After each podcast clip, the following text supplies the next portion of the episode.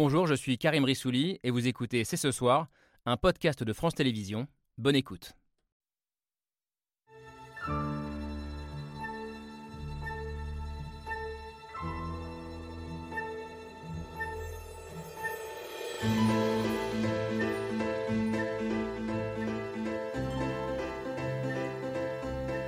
Bonsoir à toutes, bonsoir à tous, bienvenue, vous regardez C'est ce soir.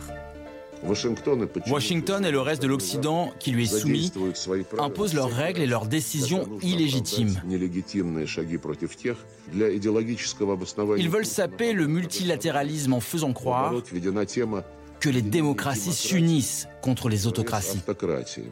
Personne n'a autorisé la minorité occidentale à parler au nom de toute l'humanité. Personne n'a autorisé la minorité occidentale à parler au nom de toute l'humanité. Les mots de Sergei Lavrov, chef de la diplomatie russe, lundi à la tribune de l'ONU. La Russie en pleine offensive diplomatique qui espère emmener le reste du monde dans sa bataille contre l'hégémonie occidentale, alors que la Chine se pose désormais en faiseuse de paix. Alors la guerre en Ukraine va-t-elle signer une recomposition profonde et durable de l'ordre mondial? Dans son combat contre l'Occident, la Russie est-elle moins isolée qu'on ne le pense? Et ses 80 ans incarnent-ils la fin d'un monde ou au contraire un dernier rempart pour les démocraties? C'est ce soir, c'est parti. Et c'est parti avec Laure Adler. Salut Laure. Bonsoir Camille. Ainsi qu'avec Yael Gauze. Bonsoir, bonsoir Camille, bonsoir tout le monde. Alors la guerre en Ukraine est-elle en train de rebattre toutes les cartes sur la scène internationale? Vous répondez par l'affirmative Isabelle Mandreau. Bonsoir. Bonsoir. Pour vous, il faut prendre euh, Lavrov au mot. L'autocratisation du monde est en marche et l'Occident est désormais isolé euh, face à la Russie, à la Chine, euh, à l'Iran. C'est la thèse de votre livre, Le pacte des autocrates, comment ils s'unissent pour détruire nos démocraties. Vous êtes journaliste au Monde, ancienne correspondante à Moscou et désormais chef adjointe du service international. La Russie qui profite de la présidence tournante du Conseil de sécurité pour dénoncer l'hégémonie occidentale et l'hypocrisie de l'Occident. Sur ce deuxième point, l'hypocrisie, Gérard Haro, vous êtes en partie d'accord. Bonsoir à vous. Bonjour, ça.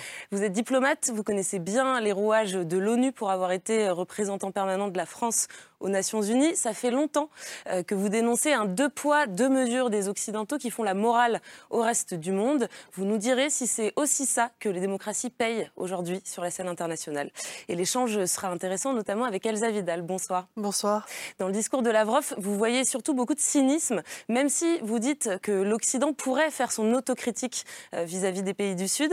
Vous êtes journaliste, vous dirigez la rédaction en langue russe de RFI. Et en préparant l'émission, vous nous avez dit que la Russie n'a pas tant d'alliés que ça aujourd'hui, euh, que ses vrais soutiens sont des pays sans puissance et clientéliste. Et je crois que vous êtes plutôt d'accord avec ça, Frédéric Anciel. Bonsoir. Oui, tout à fait. Bonsoir. Aujourd'hui, euh, la Russie ne peut compter sur presque personne. Ce sont vos mots. Vous nous expliquerez pourquoi. Vous êtes euh, géopolitologue, vous enseignez les relations internationales et ce soir, vous nous aiderez à comprendre les mutations des équilibres mondiaux entre euh, ce discours de Lavrov, la volonté de Joe Biden de défendre le camp des démocraties et puis l'Europe qui a bien du mal, selon vous, et vous le déplorez d'ailleurs, à émerger comme une véritable puissance politique et militaire. Et notre dernier invité n'est pas tout à fait du même avis sur l'Europe. Bonsoir Bernard Guetta. Bonsoir. Vous êtes journaliste géopolitique, désormais député européen et soutien d'Emmanuel Macron. Pour vous, la guerre en Ukraine marque le troisième moment de l'histoire européenne, celui où enfin elle se dote d'une politique extérieure euh, commune. Vous l'affirmez, ce n'est plus la même union. Et pour défendre la démocratie, eh bien, les États-Unis vont devoir composer avec nous Merci donc à tous les cinq d'avoir accepté notre invitation. Le débat commence juste après l'image du jour. Elle est signée Hugo Bernard.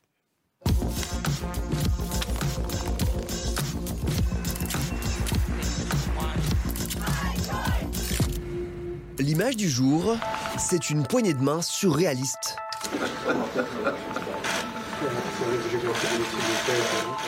La poignée de main entre le secrétaire général de l'ONU et Sergei Lavrov, ministre russe des Affaires étrangères, au siège de l'ONU à New York. Давайте будем называть вещи своими именами. Никто не разрешал западному меньшинству говорить от имени всего человечества. Le bras droit de Vladimir Poutine, qui s'en prend violemment à l'Occident lors d'une réunion spéciale sur la paix convoquée par Moscou, qui préside depuis le 1er avril le Conseil de sécurité de l'ONU. Вашингтон и его союзники отказываются от дипломатии и требуют выяснения отношений на поле боя. Un sommet sur la paix à l'ONU, organisé par la Russie qui, en pleine invasion de l'Ukraine, accuse l'Occident d'être à l'origine de la guerre. La séquence a provoqué un tollé.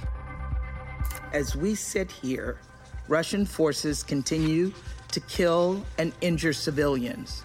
As we sit here, Russian forces are destroying Ukraine's critical infrastructure. L'Ukraine, où la guerre continue malgré un front figé. Et chaque jour, le territoire ukrainien est bombardé par les Russes. Mais cette semaine, un médiateur inattendu s'est manifesté. Le président chinois Xi Jinping a appelé pour la première fois depuis le début de la guerre son homologue ukrainien.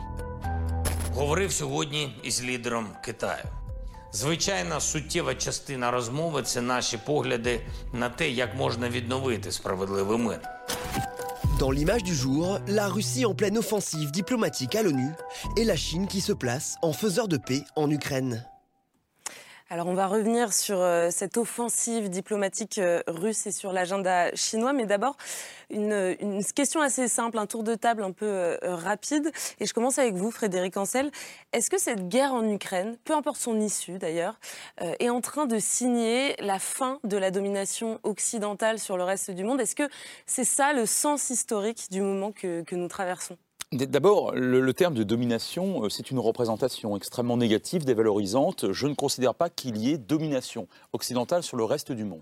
Euh, je pense que c'est d'autant plus vrai que les États-Unis, qui produisaient quasiment 50% euh, des richesses dans le monde en 1945, n'en produisent plus aujourd'hui que 15 à 20%. Et par conséquent, il y a eu une, multipolarisation en quelque sorte. Et l'Occident, aujourd'hui, de toute façon, est moins, j'allais dire, enfin, moins puissant. Et évidemment, n'est plus colonisateur, comme dans les années 50-60, peut-être encore 70, euh, euh, qu'autrefois. Par ailleurs, même la rhétorique et la sémantique occidentale, me semble-t-il, ont changé. Et je pense que la plupart des pays occidentaux sont plus humbles qu'ils pouvaient l'être ces dernières décennies. Alors ça, procède d'un débat. Et surtout, je pense que ce qui se passe en Ukraine illustre euh, quelque chose, plutôt que ça ne modifie euh, quoi que ce soit. Parce qu'encore une fois, euh, si vous voulez, lorsqu'on parle de l'Occident, et, d'un côté de la Russie et ses éventuels alliés de l'autre, et je le dis d'une phrase, enfin d'un chiffre, hein, il y a eu cinq votes à l'Assemblée générale des Nations Unies. C'est une photographie de l'ensemble du monde. Hein. Il y a 193 pays hein, recensés à l'ONU sur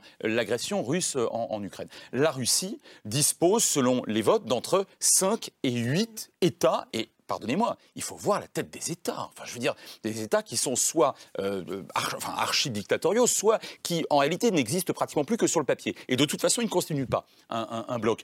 En face, euh, une quarantaine, une cinquantaine d'abstentionnistes, dont d'ailleurs la Chine et l'Inde, hein, dont je rappelle que techniquement, ils sont en guerre. Hein, C'est ça. Euh, et de l'autre, un Occident qu'on présente souvent comme minoritaire, minoritaire, une quarantaine d'États, dont l'alliance militaire aujourd'hui la plus cohérente et la plus puissante au monde, à savoir l'OTAN, mais il faudrait aussi ajouter le Japon et beaucoup d'autres pays puissants. Donc je ne partage pas euh, ce, point de vue. Gérard Haro, est-ce que vous rejoignez Frédéric Ancel sur cette idée que la domination occidentale sur le monde, elle est terminée depuis longtemps euh, et que la Russie n'a pas de vrais alliés euh, depuis le début de cette guerre? Moi, je pense que cette guerre révèle plutôt ce qui, venait, ce qui était en train de s'accomplir, c'est-à-dire c'est la modification des rapports de force relatifs dans le monde aux dépens des Occidentaux. Euh, avec l'effondrement de l'Union soviétique dans les années 90, vous avez eu le moment du triomphe occidental où l'Occident dominait effectivement le monde et, euh, dominait les principales institutions. Vous regardez les Nations Unies, c'est que des Occidentaux dans la hiérarchie des Nations Unies. Hein. Le, maintien de la paix, c'est un Français, les affaires politiques, c'est un Américain. Il y, avait, vraiment cette domination. Peu à peu, euh, eh bien, les rapports de force ont changé, la Chine a émergé, la Russie est de retour, l'Inde, etc. Donc les rapports de force se, sont modifiés au départ des Occidentaux. Et d'une certaine manière, cette guerre, ça offre l'occasion aux pays non occidentaux euh, de justement pouvoir s'affirmer face à nous. Moi, quand j'étais aux Nations Unies, j'étais très frappé par le ressentiment du reste du monde contre nous on ne nous aime pas. On voit en nous les anciens colonisateurs, on souligne les dizaines d'opérations américaines, parce que les interventions américaines, il y en a eu plus d'une trentaine hein, quand même au cours des, trente dernières années. On, pense le double standard, l'hypocrisie des Occidentaux. Moi, je l'ai entendu venir de, en particulier de la part des pays africains. Donc voilà, c'est un révélateur. C'est le moment qui permet à tous ces pays du reste du monde, hein, l'Ouest contre le reste, eh de dire ben voilà, c'est la fin de votre règne on arrive dans un monde finalement plus équilibré. Isabelle Mandreau, la guerre en Ukraine, c'est un révélateur ou c'est un, moment de bascule à vos yeux? Non, c'est très important. Cette guerre est très importante parce que, mais enfin, de, de quoi parle-t-on? On est, nous sommes à l'ONU qui est censé représenter euh, les 193 pays quand même, basés sur le droit international. Il faut quand même remettre les choses à leur place. Euh, la, Russie a pris la présidence tournante du Conseil de sécurité, alors que son président, je rappelle, est poursuivi par la Cour pénale internationale. Il y a un mandat d'arrêt contre, lui, alors que c'est un pays qui a envahi un autre, et c'est pas, malheureusement pas le premier en plus. Donc, euh, voilà. Moi, je veux bien que les Occidentaux on se, on, se base la coupe, on a effectivement des choses à se reprocher par le passé, etc. Mais enfin là, on parle d'un pays tout de même, et qui, on peut se réconforter aussi avec des votes, mais qui a quand même des alliés, dont un allié de poids qui est le, chinois, la Chine de Xi Jinping est un allié euh, de, Poutine, il l'a souvent prouvé, même la dernière fois quand il est à Moscou, on a parlé d'une amitié sans limite, donc euh, donc c'est un allié de poids, et ils en ont d'autres, et donc on, peut voir qu'ils s'agrègent à travers, euh, ils se coordonnent, ils s'agrègent parce qu'ils veulent effectivement rompre avec cet ordre international. Mais pour proposer quoi? Un modèle russe, un modèle chinois? C'est ça dont il est question aujourd'hui. Et, je précise quand même que cette présidence tournante du, du, enfin, du Conseil de sécurité enfin, des Nations Unies, euh, ça change tous les mois et que c'est un rôle qui est essentiellement honorifique. En tout cas, c'est pas forcément un rôle de décision. Oui, mais Lavrov en a fait une tribune justement mhm. pour, pour contester euh, cet ordre international et avec un certain cynisme pour, pour parler des chartes, des, principes de la charte des Nations Unies, sur, basée encore une fois sur un droit international qui ne respecte absolument pas. Elsa Vidal? Euh, Moi, je pense qu'effectivement, le, le, ministre des Affaires étrangères euh, russe, Sergei Lavrov, euh, sait faire feu de tout bois et qui s'inscrit dans une grande tradition, une tradition soviétique de contestation euh, de l'ordre, ce qu'ils appelaient toujours l'hégémonie américaine, et qui consiste à essentiellement mettre la lumière sur nos crimes supposés et à écarter du, de l'ordre du jour la question la plus brûlante. En l'occurrence, M. Lavrov s'est livré à un grand exposé qui qui, comme assez souvent, pervertit l'ordre des choses, détourne, vide les mots de leur substance et nous accuse euh, d'une hégémonie. Simplement, il n'est jamais dit un seul mot sur euh, ce à quoi tout le monde pense dans cette arène à ce moment-là, c'est-à-dire la guerre en Ukraine. Maintenant, que peut-on faire? Peut-on interdire la Russie euh, de présence au Conseil de sécurité? Non, on ne le peut pas. Peut-on en revanche manifester son mécontentement, sortir, taper sur son pupitre? Oui, ça on peut le faire, mais le Conseil de sécurité sert précisément à maintenir un, cadre pour le dialogue mhm. entre ennemis s'il le faut. C'est un, c'est un vrai problème, mais pour moi, c'est vraiment une pratique qu'on voyait à l'époque de la guerre froide qui a pour but de venir euh, effectivement contester et proposer un autre modèle. Ce qu'il faut bien entendre, c'est que ce modèle, euh, il est impérialiste. C'est un modèle absolument non démocratique. Il ne propose aucune émancipation des peuples. Il propose de contrecarrer ce qui fut cela existait la domination occidentale, en mettant l'action sur les crimes du premier de ces pays, c'est la plus grande des puissances à l'heure actuelle, euh, la puissance américaine, et en tentant de nous désolidariser de cette puissance en euh, faisant acte de contrition. Il y a effectivement euh, des moments dans notre histoire qu'il faut que nous confrontions, et il faut que nous fassions évoluer nos relations avec certains pays, avec notamment des pays africains. En revanche, cela ne change rien aux crimes qui sont en train d'être commis, non pas par la Russie, mais par un gouvernement en Russie. Et cela, M. Lavrov se garde bien de l'aborder. Bernard Guetta, votre euh, regard sur cette recomposition du monde des équilibres internationaux qui est en train de se dérouler? Je, je, dirais d'abord que les crimes passés des uns ne devraient pas euh, excuser les crimes actuels des autres. Je ne vois pas en quoi l'immense erreur et l'immense violation du droit international qu'avait été l'invasion de l'Irak par les États-Unis euh, excuserait euh, l'agression et l'invasion de l'Ukraine par la Russie. Deuxièmement, vous nous demandiez qu'est-ce que révèle la guerre d'Ukraine?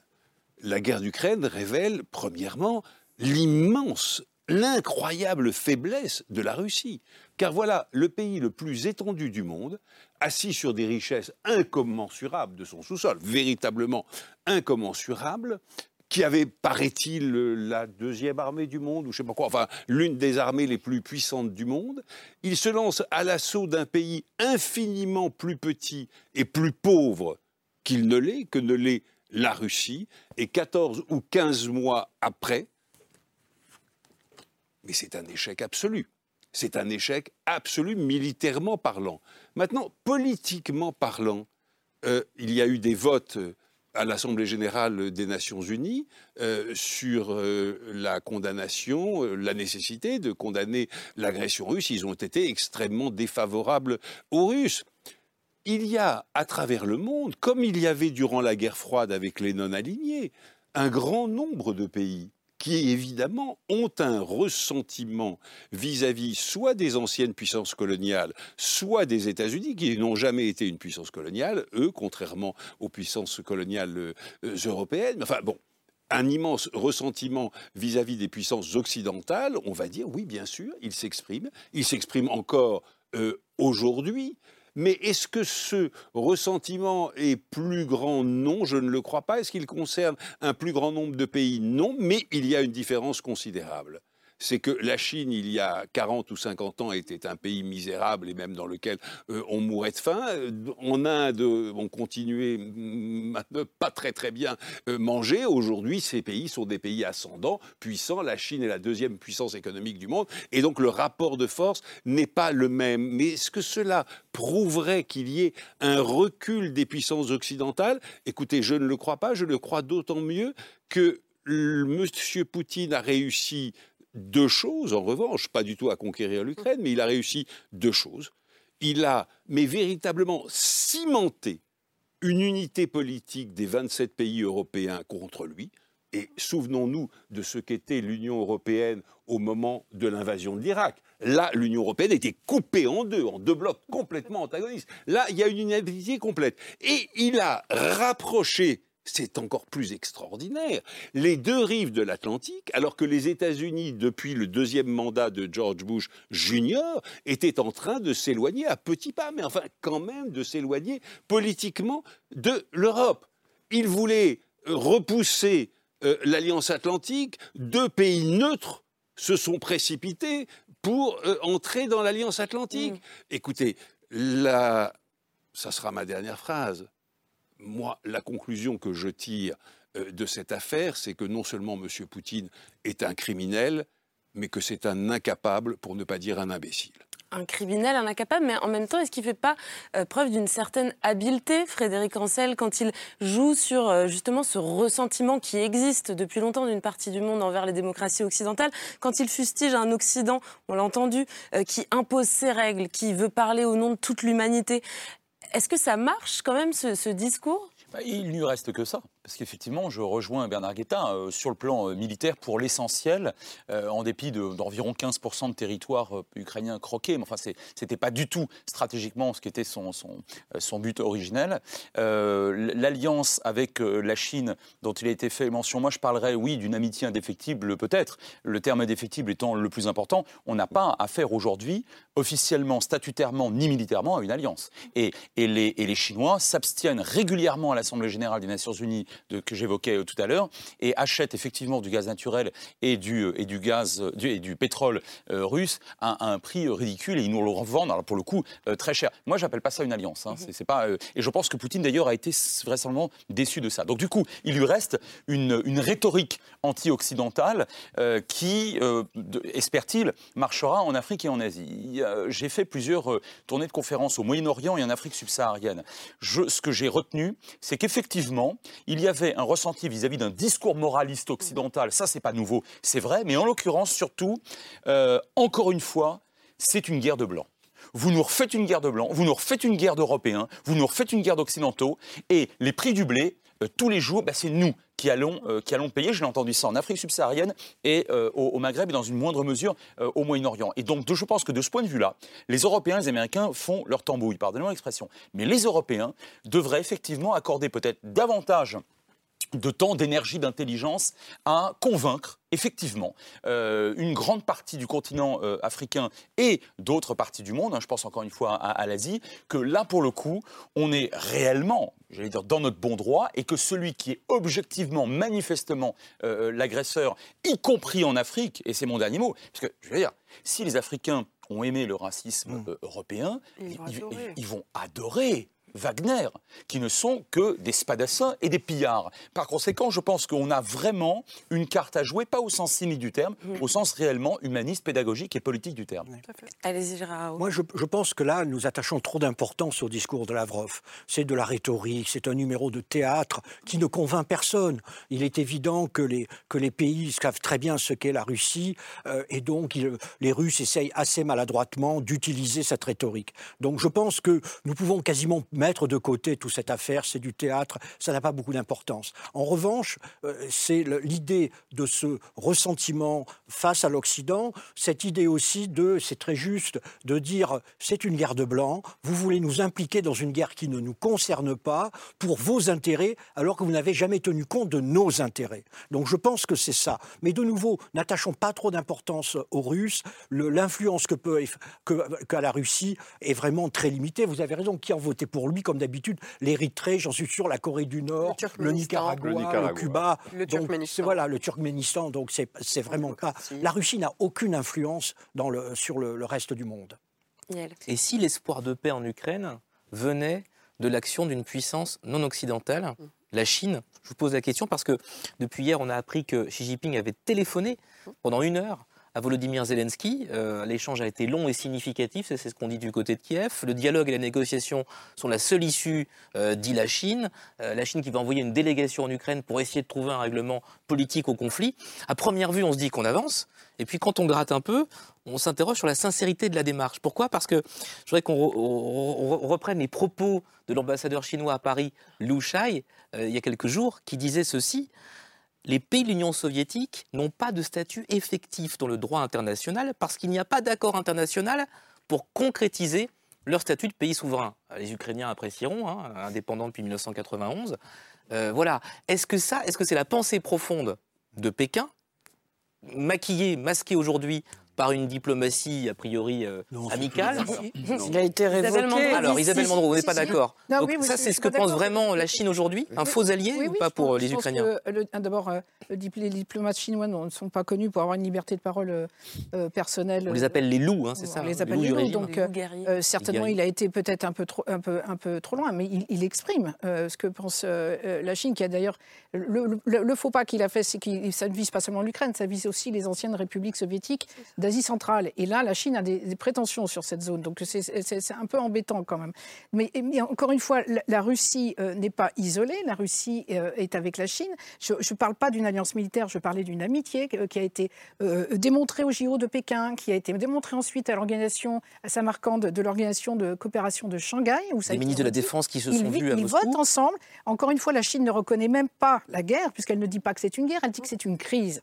Donc elle ne reconnaît pas la Crimée comme faisant partie du territoire euh, ukrainien. Donc euh, la Chine partage beaucoup de choses. Je vais, prendre juste un exemple parce que justement euh, au niveau des Nations Unies en ce moment, ils sont en train de, négocier la convention sur la cybercriminalité. Et ça a son importance parce qu'ils étudient en ce moment les, pays des Nations Unies une résolution déposée par la Russie avec la Chine. Alors je vous, vous passe sur les partenaires. Hein. Il y a l'Iran, il y a la Birmanie. bon, voilà, c'est l'autocratie qui est en marche. Et donc qui dépose une résolution qui est contestée effectivement euh, en ce moment. Et c'est important parce que ça, donne, ça concerne les données personnelles, le stockage des données personnelles, c'est comme les, enquêtes euh, euh, communes, ça concerne les extraditions, etc. Et que, que refusent la Chine et la Russie en concertation encore à nouveau, ensemble, c'est qu'on parle des droits de l'homme. Ils veulent évoquer les droits de l'homme, ils veulent, ils veulent que les enquêtes euh, euh, soient menées euh, de chacun de son côté, etc. Donc voilà, donc il y, a une vraie, il y a une vraie collaboration, il y a une vraie coopération entre la Chine et la Russie. Il faudrait quand même un moment ouvrir les yeux là-dessus. Et, pourtant, Paris et Bruxelles ont, salué ce coup de fil. Et les, Américains. et les, Américains. aussi. Mais bien sûr, parce que s'il faut enfoncer un coup, si on peut enfoncer un coup entre la Russie et la Chine, on va essayer. Mais il ne faut pas être dupe quand même. On est naïf, Elsa Vidal, ou pas? Alors, euh, je ne crois pas qu'on soit naïf. Alors, tout dépend de qui euh, on met derrière ce on.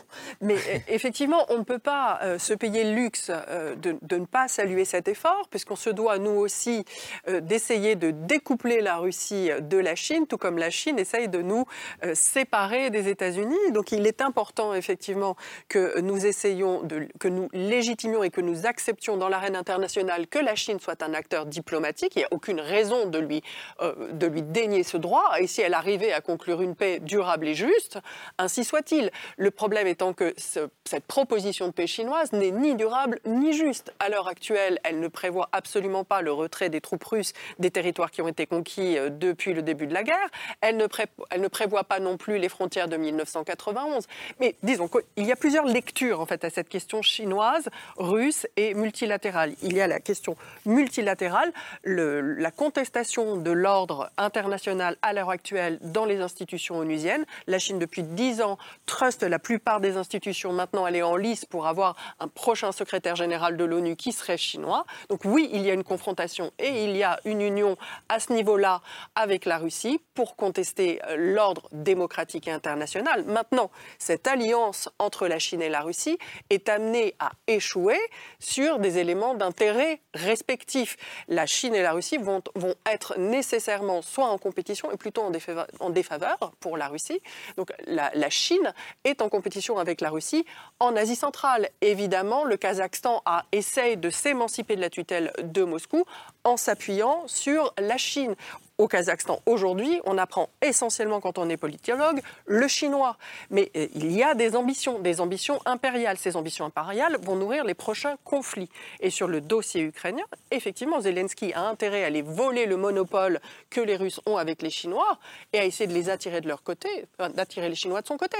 La Chine est le premier euh, partenaire commercial de l'Ukraine et l'Ukraine a bien conscience qu'elle a euh, des efforts à faire pour faire valoir aussi ses arguments en Afrique, puisqu'ils viennent d'ouvrir 50 ambassades. Enfin, ils ont annoncé, l'Ukraine a annoncé qu'elle allait ouvrir 50 ambassades en Afrique.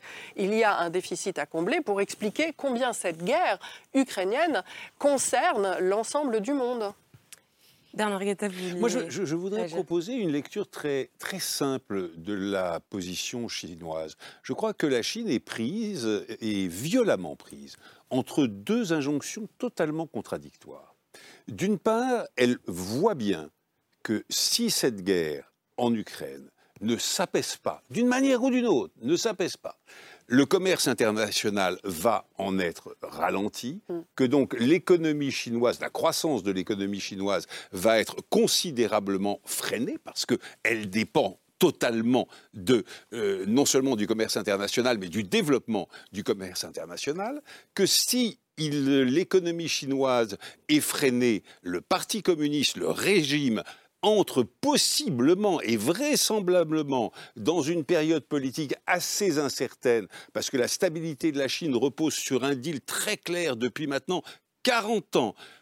on vous laisse vous enrichir et vous nous laissez gouverner. Si les Chinois ne peuvent plus s'enrichir, ils ne vont plus laisser gouverner le régime. Et donc, réellement, je le pense, les dirigeants chinois souhaite qu'il y ait un apaisement de la crise ukrainienne. D'un autre côté, il ne voudrait pas que M. Poutine et la Russie soient totalement battus, totalement écrasés, humiliés par les États-Unis parce que la Chine a une compétition à relever avec les États-Unis. Donc il y a deux injonctions contradictoires très fortes et ils essayent de passer entre les vagues, c'est-à-dire de calmer le jeu tout en sauvant la face à Poutine, ou en tout cas en évitant une humiliation complète de Poutine. La conclusion, c'est qu'ils ne vont pas. La première conclusion, c'est qu'ils ne vont pas y arriver, vraisemblablement pas. La deuxième conclusion, c'est que si j'étais M. Poutine, je souhaiterais euh, un allié euh, plus ferme, plus solide et plus constant euh, que la Chine. Gérard Haro, sur cette injonction ah, contradictoire à laquelle est soumise la Chine. Bernard Guetta, le problème de la Chine, c'est que la Russie est son seul allié sa seule grande puissance, son seul allié. C'est un peu comme l'Allemagne et l'Autriche-Hongrie en 1914. Hein. C'est, vous avez le, la, Chine est convaincue que la Russie a fait une erreur, que cette guerre est un, désastre parce que ça porte atteinte en particulier aux échanges économiques, mais en même temps, ils ne peuvent pas euh, aboutir, ça ne peut pas aboutir à une défaite, une défaite décisive de la Russie. Donc voilà, ils essayent de, concilier ce qui est en grande partie, il faut bien dire, inconciliable. Mais plus la, la tension monte en Asie, plus la pression américaine croît, plus la Chine est rejetée aussi dans les bras des Russes. C'est-à-dire aujourd'hui, si vous êtes chinois, vous n'avez pas d'autre choix que d'aller du côté, euh, du, côté de la, du côté de la Russie.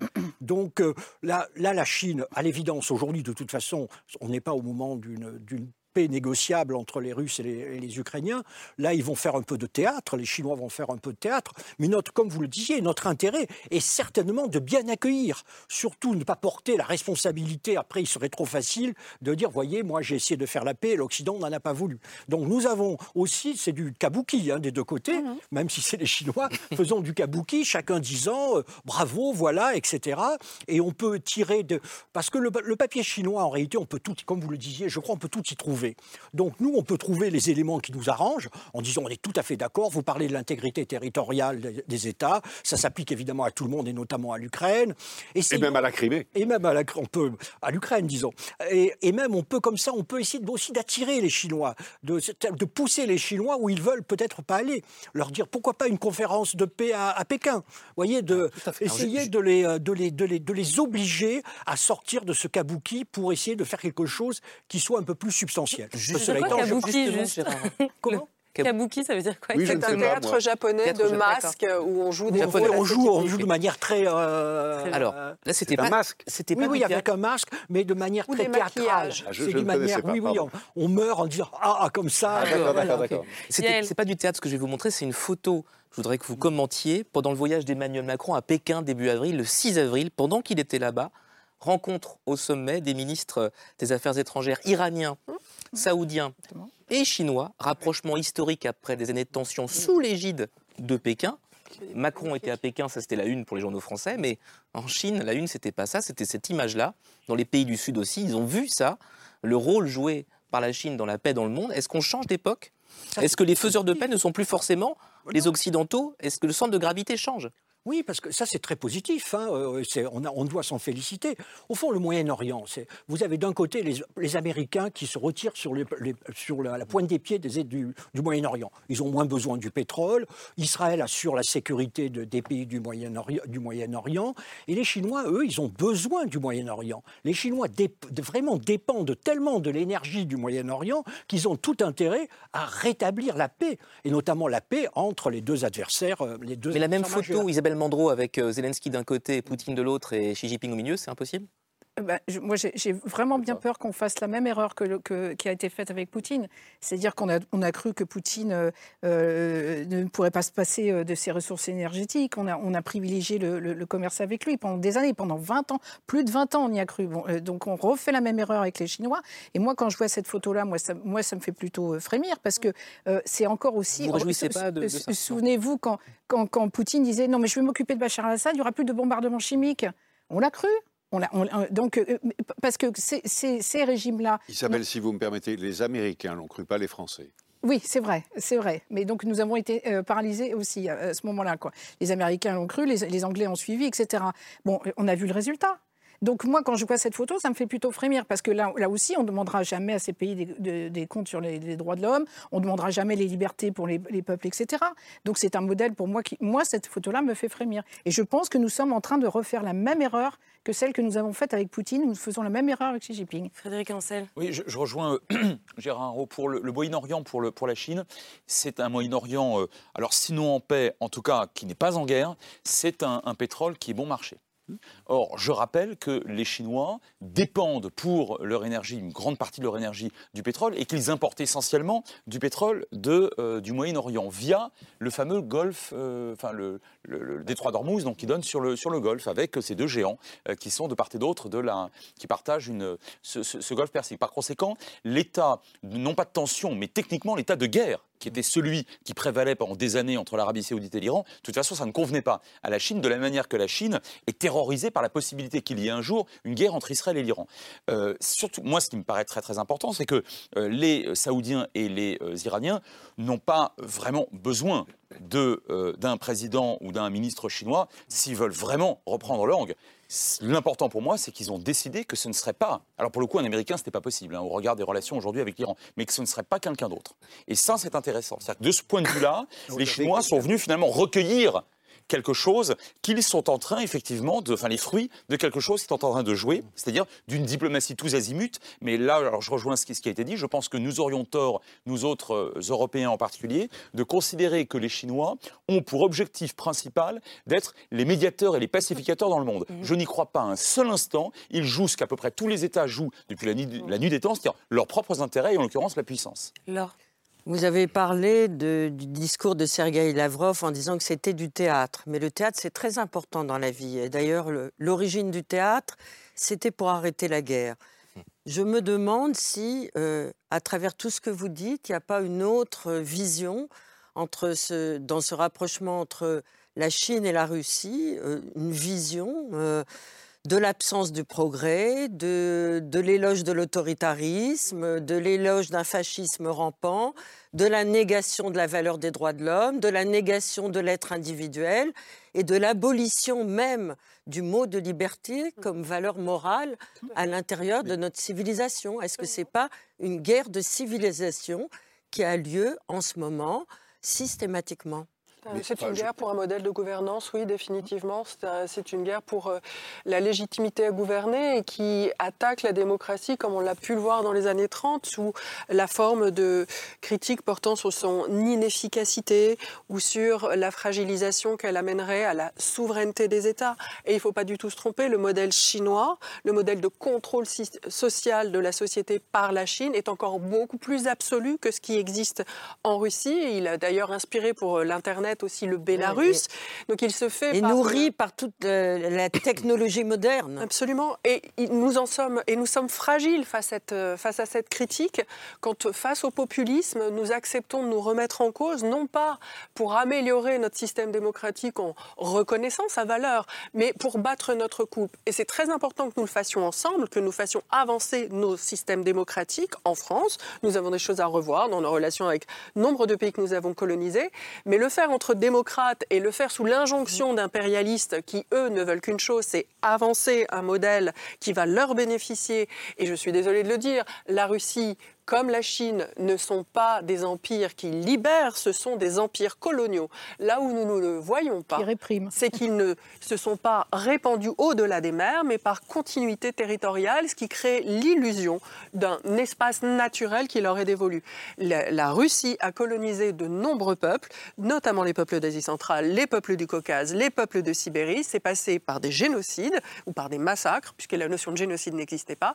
La Chine est un empire, la Turquie est un empire et en ce moment à des retours d'impérialisme, ça ne prévoit en aucun cas la libéralisation euh, des, hommes qui sont soumis à leur joug. Et c'est à nous, sans doute, d'améliorer nos systèmes, mais de les défendre aussi et non pas d'endosser les critiques qui sont portées. Eh ben justement, vous me faites la transition, puisque face à ces projets impérialistes, face à la convergence d'intérêts aussi de, de, ces pays qui aimeraient voir euh, euh, les, les, les démocraties occidentales déstabilisées, il y a un homme qui essaye de se poser en leader du monde libre. Cet c'est Joe Biden, 80 ans, euh, qui vient d'annoncer sa candidature à sa propre euh, succession. Oui, Camille est d'ores et déjà le plus vieux président des États-Unis de toute l'histoire des États-Unis. Et s'il l'emporte l'an prochain et qu'il fait un deuxième mandat, il aura 86 ans à la fin. Mais comme il l'a dit hier à la Maison-Blanche, il se sent bien.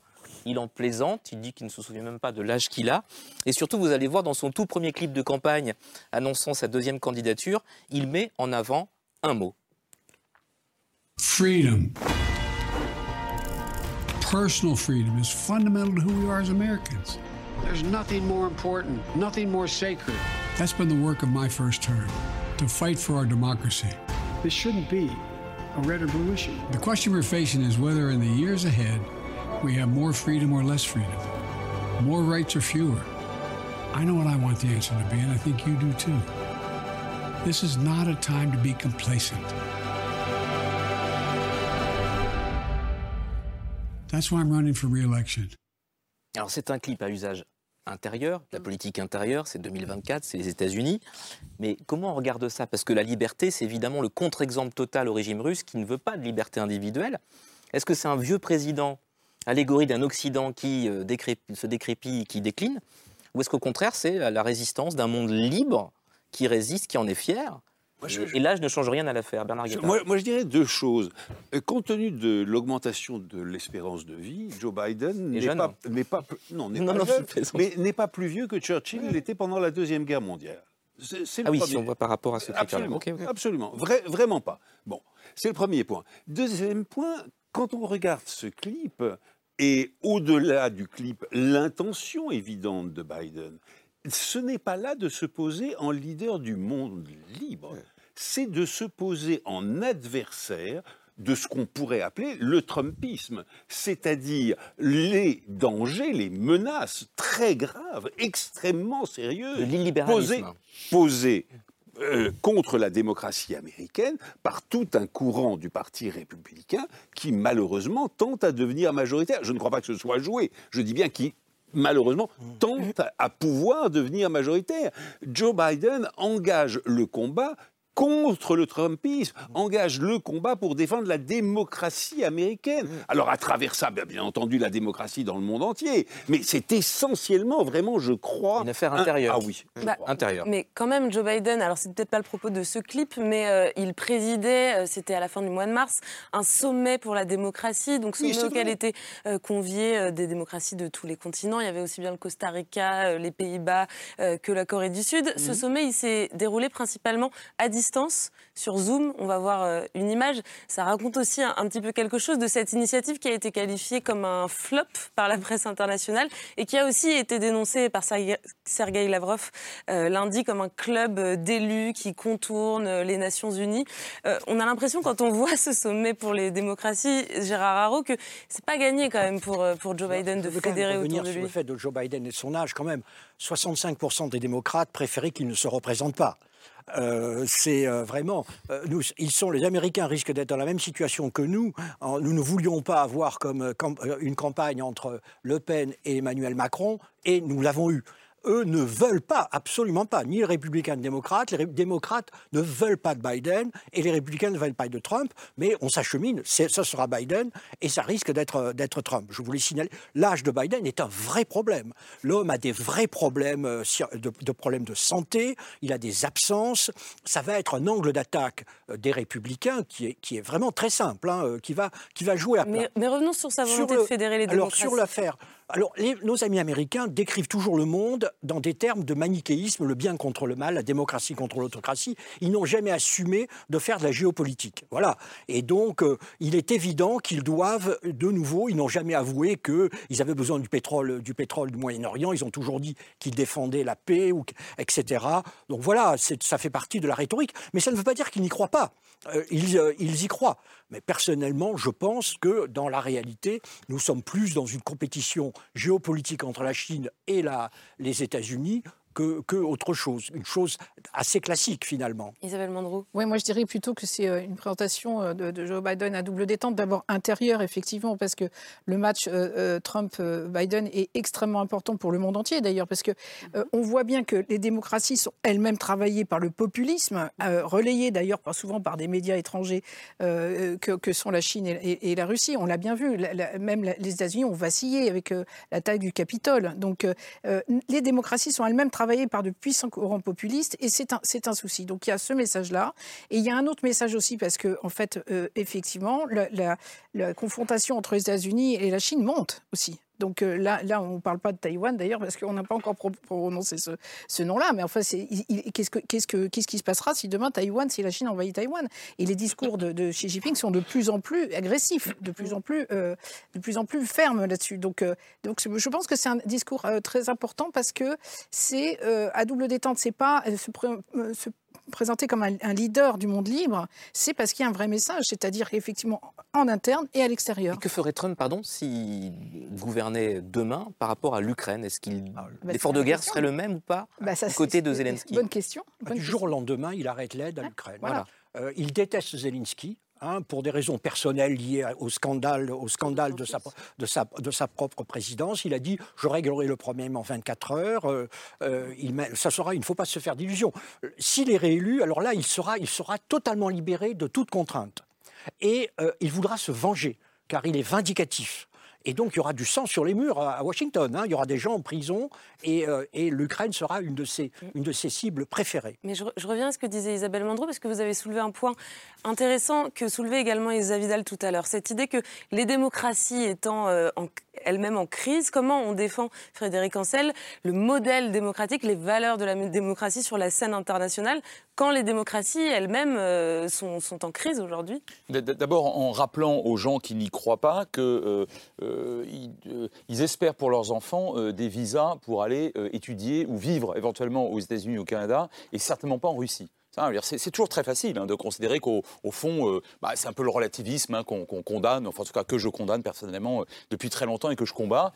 Euh, ça, c'est quelque chose, encore une fois, de l'ordre de la pédagogie qu'il est très important de rappeler. un, deux, deux, bah, ça marche. Si on ne le fait pas suffisamment, ça ne marchera pas. Mais je pense, en tout cas, il faut en convaincre les gens. Les gens le savent bien. Enfin, qui demande un visa pour aller aujourd'hui en Corée du Nord ou en Russie? Enfin, c'est ridicule. Bon, donc ça, c'est le premier point. Le deuxième point, c'est le, le, notre, nos amis américains qui en font toujours plus sur la démocratie en ayant, en entretenant eux-mêmes un certain nombre d'amitiés ou d'alliances militaires avec les pires des dictatures. C'est pas les seuls. Et je rejoins ce qui a été dit. On est réellement dans la géopolitique. C'est vrai que les Américains, eux, ne l'assument pas. Simplement, faire passer ça euh, pour une, espèce de boussole, le mot est, à la mode aujourd'hui, là, évidemment, ça ne peut convaincre personne. Enfin, dernier point, euh, Lavrov qui tient ce discours-là, alors je, n'insiste pas beaucoup sur le sien, enfin, sur le discours des Chinois aussi, qui ont ricané euh, méchamment d'ailleurs de ce qui s'était produit au Capitole, c'est l'hommage du vice à la vertu. c'est quand même extraordinaire que nous, en Occident, pardon, en Occident, dans les démocraties, pas nécessairement occidentales, je rappelle que le Japon et la Corée ne sont pas forcément des États occidentaux, sont des grandes démocraties. Dans les démocraties, on ne doit absolument pas se laisser impressionner mmh. par ce genre de discours et euh, permettre évidemment euh, toujours la promotion des, des, des, libertés. Elsa Vidal Mais moi j'irais dans le, dans le même sens. Euh, que ce qui vient d'être abordé, mais j'irai aussi plus avant. Il est important que dans nos démocraties, nous apprenions déjà à, à ne pas euh, relayer les discours simplement parce qu'ils rejoignent nos points de vue, mais à décrypter les stratégies qui sont derrière, donc à se méfier des sources dont émanent ces avis avant de les relayer. Et ensuite, il faut se rappeler aussi, il faut rappeler aussi euh, les performances de nos régimes démocratiques et notamment dans la protection sociale. Il y a les libertés fondamentales qui sont déjà euh, un avantage absolument indéniable par rapport à la Russie. Je rappelle que depuis l'année dernière, depuis le déclenchement de la guerre, on est désormais face à une censure de guerre et qu'on a vu la semaine dernière une peine de 25 ans appliquée pour trahison d'État au deuxième opposant de la Russie, qui très probablement, vu son état de santé après deux empoisonnements consécutifs, ne reverra pas la liberté euh, vivant. Donc les libertés fondamentales et ensuite le modèle social. Quand la Russie nous attaque sur nos valeurs, je rappelle que le taux d'avortement et le taux euh, de divorce en Russie est bien plus élevé qu'en France. Donc il faut bien savoir décrypter les discours qui sont là pour nous fragiliser. Donc D'abord, retrouver aussi peut-être la fierté de notre modèle, savoir ce qu'il nous a coûté et pourquoi nous nous battons tous les jours.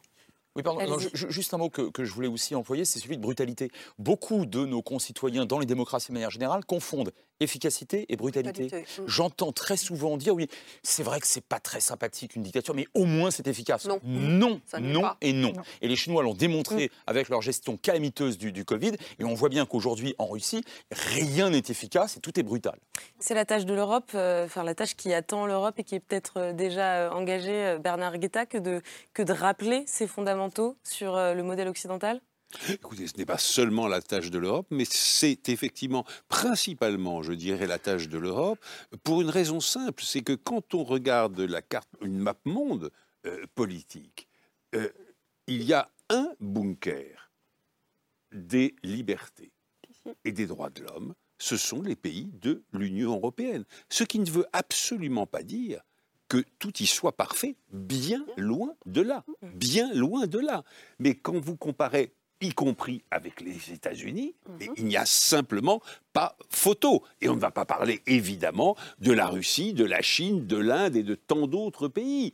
Donc si vous voulez euh, promouvoir la démocratie, eh bien vous euh, la défendez euh, en Europe, vous essayez d'affirmer l'Union européenne comme une puissance politique sur la scène internationale, et à mon avis, euh, je, ce processus est entamé. Je ne dis pas qu'il réussira, ça je ne sais pas. C'est ça le troisième moment de l'histoire européenne Complètement, je, je, crois, c'est la thèse que je développe dans le bouquin que je viens de sortir, que nous sommes au moment du troisième acte de l'unité européenne. Le premier a été le marché commun et toutes les règles communes qui, qui allaient avec. Le deuxième acte a été la monnaie unique. Et nous entamons avec l'unanimité stupéfiante des 27 sur la question de l'Ukraine et donc un début de politique étrangère commune, un début de politique de défense commune avec l'achat des munitions en commun, nous affirmons effectivement un nouvel acteur de la scène politique, de la scène internationale. Et encore une fois, ce n'est pas de ma part euh, un optimisme délirant. Non, au contraire, j'ai de grandes craintes. Évidemment que ça peut se casser la gueule. Mais il y a là un tournant qui est tout à fait nouveau. L'Union européenne d'aujourd'hui n'est plus celle d'il y a cinq ans. Isabelle Mandreau. C'est d'autant plus important que les démocraties se défendent et que l'Union européenne tienne bon, malgré des fois les débats qui sont lieu, parce que les autocraties ont des effets directs sur, sur, sur, sur l'Europe. Mhm. On l'a vu avec la gestion du Covid. On l'a vu avec les réfugiés qui, euh, évidemment, quand ils fuient euh, ces pays, euh, où ils vont bah, Ils vont là où il y a la liberté, il y a la protection. donc, ils, vont en Europe. Et quand ils ne sont pas instrumentalisés, d'ailleurs, comme ça a été le cas par la Biélorussie et les, pays baltes, entre la Biélorussie et les pays baltes. Et puis, parce que nous, payons nous avons aujourd'hui une inflation qui est en partie, mais en partie seulement, mais en partie quand même due justement à la guerre en Ukraine. Donc tout, tout, ce que, tout ce que font les autocraties ne nuisent pas seulement leur propre peuple, parce qu'on pourrait parler quand même des minorités qui sont opprimées, euh, des, opposants qui sont, euh, qui sont tués ou empoisonnés, ou quand ils ne sont pas pendus euh, comme, en, comme, en, Iran. Donc, mais sur nous aussi, il y a énormément de conséquences. Donc c'est pour ça que nous devons défendre un modèle, que les démocraties doivent défendre un modèle. Frédéric Ancel? Oui, là-dessus, je suis, je suis d'accord. alors, je, je partage le, le point de vue de, Bernard Guetta sur le fond. C'est-à-dire que je pense qu'il faut absolument que les Européens euh, euh, adoptent la deuxième grande dimension de la puissance. Hein. Ils l'ont fait avec l'économie, bon, euh, de manière d'ailleurs, je crois, tout à fait réussie. Il faut maintenant le faire avec le politique. Qui dit politique dit stratégique et militaire éventuellement. Hein. Alors, ce n'était pas prévu dans le traité de Rome de 57, hein, donc on ne peut pas aujourd'hui accabler les Européens parce que le roi est nu et que leurs arsenaux sont à peu près vides. Mais de toute façon, l'Union européenne n'avait pas vocation militaire. Je pense qu'aujourd'hui, il faut que l'Europe devienne une Europe puissance. Je moins, je serais moins optimiste ou plus pessimiste. J'espère être trop pessimiste, j'espère me tromper. Je pense que la crise, euh, enfin la, guerre d'agression russe en Ukraine a révélé la nécessité d'un débat, mais a aussi révélé le fait que, ou illustré plus encore qu'auparavant, que la quasi-totalité des États, je dis quasi parce que la France n'en est pas, mais la quasi-totalité des États européens, sur le plan, on va dire politico-militaire, pour l'instant s'en remettent quasi exclusivement, le quasi est important, mais pour l'instant ce n'est que du quasi, exclusivement à l'OTAN. Et par conséquent à Washington. Non, non, Frédéric, c'est une erreur totale. C'est une, pardon, mais vraiment c'est une grande, grande, grande erreur. D'abord, les Européens, euh, en termes financiers, ont mis sur la table, en termes d'aide à l'Ukraine, grosso modo autant d'argent que les États-Unis. Les États-Unis ont mis beaucoup plus d'armes, naturellement, mais les Européens ont mis beaucoup plus d'aide financière, d'aide aux réfugiés, etc. Et donc, véritablement, l'Union européenne dans cette guerre est aussi essentielle que les, États-Unis. Et deuxième point, deuxième point, il y a aujourd'hui la fin complète d'un tabou qui était très très fort dans l'Union européenne euh, et qui était le refus de toute idée de défense commune et de défense européenne. Or aujourd'hui, c'est une situation exactement inverse. Plus personne ne refuse, je dis bien l'idée d'une défense commune. Et évidemment qu'il y a à peu près 27 conceptions de ce que doit être cette défense. Bien, bien entendu. Mais et alors? Et alors Le tabou est tombé. Et ça, c'est fondamental. Premièrement, ce tabou est tombé. Deuxièmement, on achète des armes en commun. Troisièmement, on lance des politiques industrielles communes. Quatrièmement, on, a emprunté quand même 750 milliards d'euros euh, ensemble contre tous les traités, contre toute la, la, vulgate dominante de l'Union européenne. Non, ce n'est plus la même Union. Et évidemment, encore une phrase, évidemment que nous allons nous étriper. Et précisément parce que nous entrons dans le vif du sujet, c'est-à-dire les politiques industrielles, l'armement, la politique étrangère. Euh, on n'avait jamais touché à ces domaines le régalien. présent. Le, régalien. Très exactement, le régalien. Avec, pour l'instant, j'espère vraiment que tu auras raison. Avec pour l'instant, euh, là, le fait de, de, garnir ou de regarnir nos arsenaux avec des F-35. Pour l'instant, les Européens, sur le plan militaire, je constate, tu parles d'argent et d'économie, et c'est très important, c'est vrai, si on avait donné beaucoup d'argent à l'Ukraine, mais que les Américains euh, n'avait pas donné autant d'armement. Aujourd'hui, on parle d'un pays qui n'existe plus. Mais oui, mais ça, c'est la réalité de la situation. Nous n'avons pas d'armement sur étagère. Donc, évidemment, mais moi, j'aurais été le chancelier allemand, j'aurais acheté des avions aux États-Unis parce qu'il n'y en a pas pour l'instant sur le terrain européen assez, je veux dire, il n'y en a pas assez à acheter. Il semble qu'il y ait des rafales. Hein. Il non, non, semble qu'il y, en a mais pas du Britanniques, suédois et français. On pouvait parfaitement quand même prendre. Pas du tout. On n'avait pas des rafales sur étagère. Non. Alors que les F-35, on les avait sur étagère. On les aura peut-être dans 15 ans, mais on ne les a pas à l'heure actuelle. Nous sommes d'accord. J'ose espérer que Bernard a raison. Quand je suis d'accord sur le fond, il faut une Europe puissance. Gérard, allez-y. Moi, sur le fond, hein, les, les, les, tous nos partenaires ne conçoivent leur sécurité que dans le cadre euro-atlantique. Bah c'est une évidence. Pour eux, la défense, c'est l'OTAN. C'est vraiment, voilà, c'est, il est évident que l'Union européenne peut fournir des munitions, mais euh, c'est c'est pas ça la défense. Hein. Euh, la défense, c'est se défendre. Eh bien, vous demandez aux Polonais, aux États baltes, euh, les, Finlandais et les, les, Suédois ont rejoint évidemment l'OTAN. Parce que, et c'est ça qui nous distingue, nous les Français des autres Européens, c'est que mais vraiment, c'est quasiment une vision de civilisation. Pour eux, l'ensemble qui est pour la sécurité, c'est l'ensemble qui va de Vancouver à Varsovie. Ils s'imaginent dans une zone euro-atlantique. Monsieur l'ambassadeur, aujourd'hui, il n'y a pas de défense européenne. C'est ça. Donc comment voulez-vous que des pays se reposent sur une défense européenne qui n'existe pas? Mais en revanche, le grand changement, c'est qu'ils acceptent aujourd'hui et même souhaitent cette défense Là, j'en doute, hein, là, vraiment. Elsa Vidal et ensuite Isabelle Mandel. Moi, je n'en doute pas. Et je... en bah, nous le verrons. Effectivement, nous, aurons nous aurons un débat, nous aurons des frictions, mais en tout cas, je rejoins complètement euh, Bernard Guetta. Ce verrou et ce tabou à sauter, et c'était un tabou politique avant toute chose. Et désormais, nous sommes entrés dans le politique, et je pense que beaucoup de Français et d'Européens attendaient ce moment. Nous allons avoir des lignes de fracture avec les Allemands, avec les Polonais, avec les Baltes, mais nous avons le temps pour les gérer, et en tout cas, la nécessité d'avoir une défense est devenue patente pour tout le monde. Oui, nous aurons un débat sur l'OTAN pourra-t-elle se substituer durablement à l'Europe de la défense. Je rappelle néanmoins que l'OTAN dont nous étions sortis du commandement intégré dans les années 60 ne fonctionnait pas du tout comme aujourd'hui. Si des Français se disent qu'ils ne veulent plus être sous la tutelle américaine, qu'ils soient rassurés. il n'y a à l'heure actuelle, même pour la France qui a rejoint le commandement intégré de l'OTAN, aucune troupe française commandée par des officiers américains. Ceci est terminé. Ce qui avait participer à la décision du général si, de sortir de l'OTAN. Ben, le, général Paloméros, qui avait été responsable de la transformation, vient de me l'expliquer il y a quelques jours. Donc, je vais me baser sur son avis, monsieur l'ambassadeur. Et donc, aujourd'hui. Il n'ont jamais été sous commandement Aujourd'hui, en tout cas, pour les Français qui pourraient avoir peur d'être sous commandement américain, il n'y a pas de crainte à avoir. Nous ne sommes pas vassalisés par les Américains et nous avons une guerre en Europe dont la Russie est responsable. Mais c'est intéressant quand vous dites on a, on a le temps, alors qu'on a ce sentiment d'être dans un moment d'urgence aussi. Euh, Isabelle Mandreau, vous, vous rejoignez oui, on peut faire miracle. Il faut quand même donner du temps, temps parce qu'on ne peut pas non plus. Mais, mais euh, enfin, moi, je pense que c'est très important euh, l'Europe parce que euh, c'est pas justement. On, on, on a compris aujourd'hui que, évidemment, les Américains, on ne va pas s'en passer. ils sont indispensables. Mais on a compris aussi, je pense, en Europe, qu'on avait une force en, nous. Et d'ailleurs, il y a des Français qui vont en Estonie ou en Roumanie qui, sont, qui sont aux avant-postes, etc.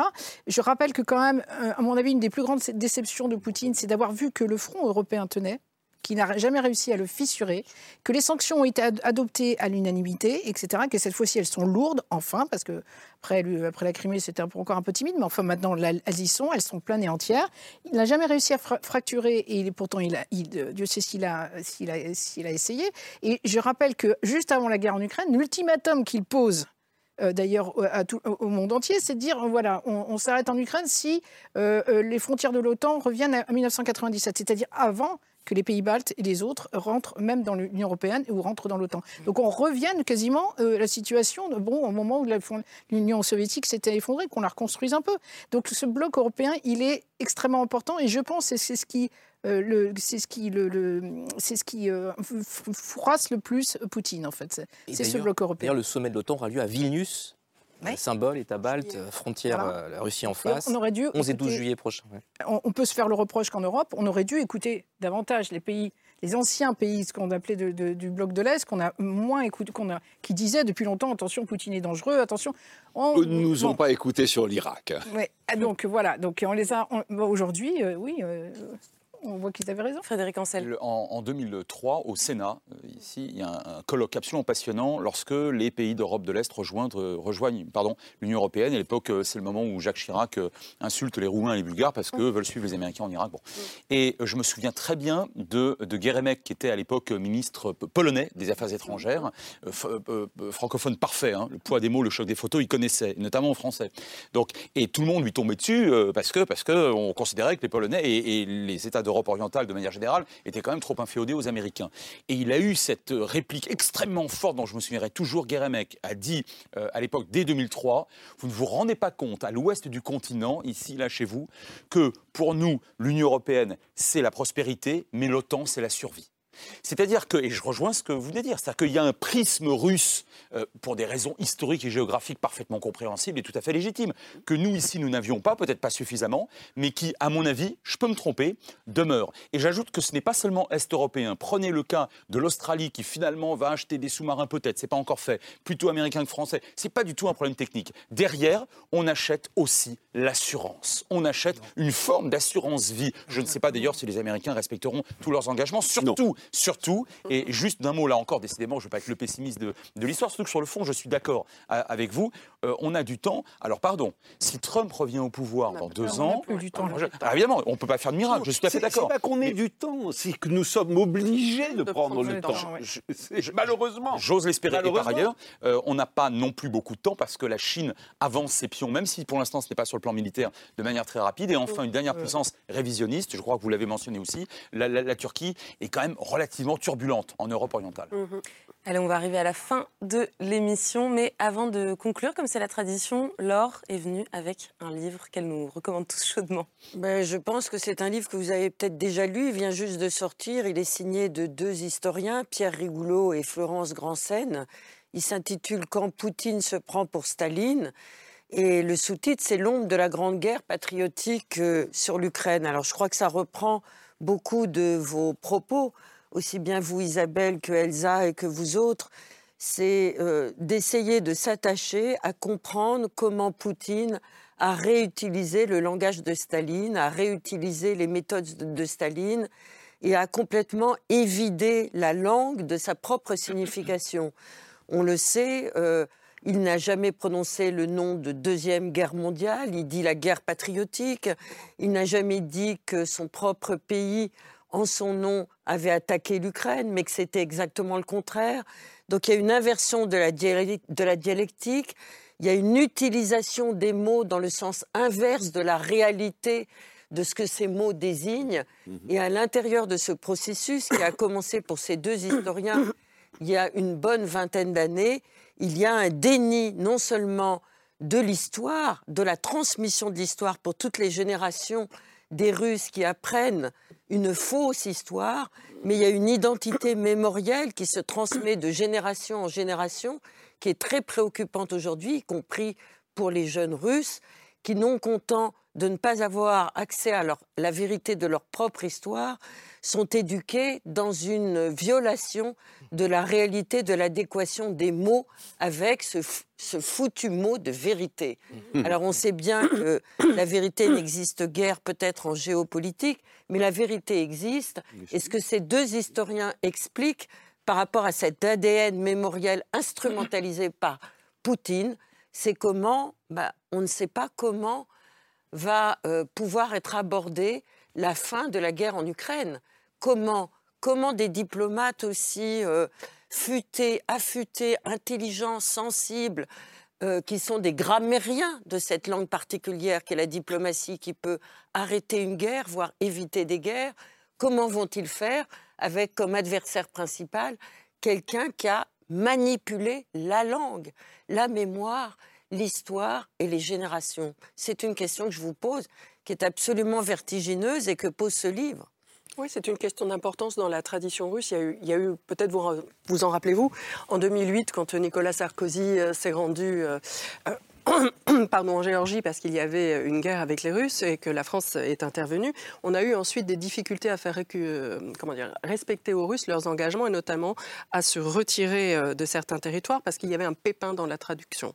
Donc les interprétations sont effectivement les ennemis qui nous guettent le plus dans, ce qui sera peut-être une sortie de guerre. Moi, je suis tout à fait confiante dans la capacité des élites russes, hélas, à savoir réempaqueter euh, toute sortie de guerre et notamment le fait qu'aujourd'hui l'armée russe en Ukraine soit en position de plus en plus défensive dit bien qu'il y a une évolution des buts de guerre qui sont présentés de plus en plus comme la nécessité de sauver certaines populations du Donbass. Et Poutine saurait sans doute se ménager vis-à-vis de sa population hein, un discours qui lui permettrait de sortir de là. Accepterons-nous, en tant que diplomates occidentaux, d'aller dans ce sens? Ça, c'est autre chose, mais c'est certainement une tentation pour lui. Et ce sera le mot de la fin. On arrive à la fin de l'émission. Merci Laure. Je redonne le titre du livre Quand Poutine se prend pour Staline. C'est signé Pierre Rigolo et Florence Grandsen chez Bûcher-Chastel. Merci beaucoup Laure et merci à tous nos invités. Euh, Elsa Vidal, merci d'être venue débattre ce soir. Isabelle Mandreau, merci également. Je signale votre dernier livre, coécrit avec Julien Théron, Le pacte des autocrates. C'est chez Robert Laffont. Bernard Guetta, votre essai qui vient tout juste de, tout juste de sortir. C'est un récit c'est un récit, c'est un récit. C'est tout à fait différent. Qui vient juste de paraître, c'est La Nation européenne chez Flammarion. Merci beaucoup. Euh, Gérard Haro, vous, votre dernier livre s'appelle Nous étions seuls, une histoire diplomatique de la France de 1919 à 1939. C'est aux éditions Talendier. Et enfin, Frédéric Ancel, vos petites leçons de diplomatie, je les ai ici, euh, seront disponibles dans toutes les bonnes librairies dès le 10 mai prochain. C'est chez Autrement. Puis avant de nous quitter, une petite pensée pour notre confrère, euh, le journaliste afghan Mortaza Beboudi, collaborateur de France Télévisions et du journal Libération. Il est détenu depuis le 7 janvier par le régime des talibans, accusé d'espionnage pour n'avoir rien fait d'autre que d'exercer son métier. Nous pensons à lui, à ses amis, à sa famille et nous espérons qu'il sera libéré au plus vite. Et puis enfin, un mot un peu plus personnel, puisque Karim Rissouli sera de retour aux manettes dès lundi. Je voulais remercier toute l'équipe de C'est ce soir et les équipes de France Télévisions de m'avoir fait confiance et aussi de m'avoir si bien accompagné pendant ces semaines de remplacement. Merci également à toi, Yael, d'avoir euh, très bien assuré l'intérim à mes côtés. Laure, on se retrouve dès lundi. Karim, on t'attend de pied ferme. Merci à vous tous de nous avoir suivis. Bonne fin de soirée et très bon week-end. Salut.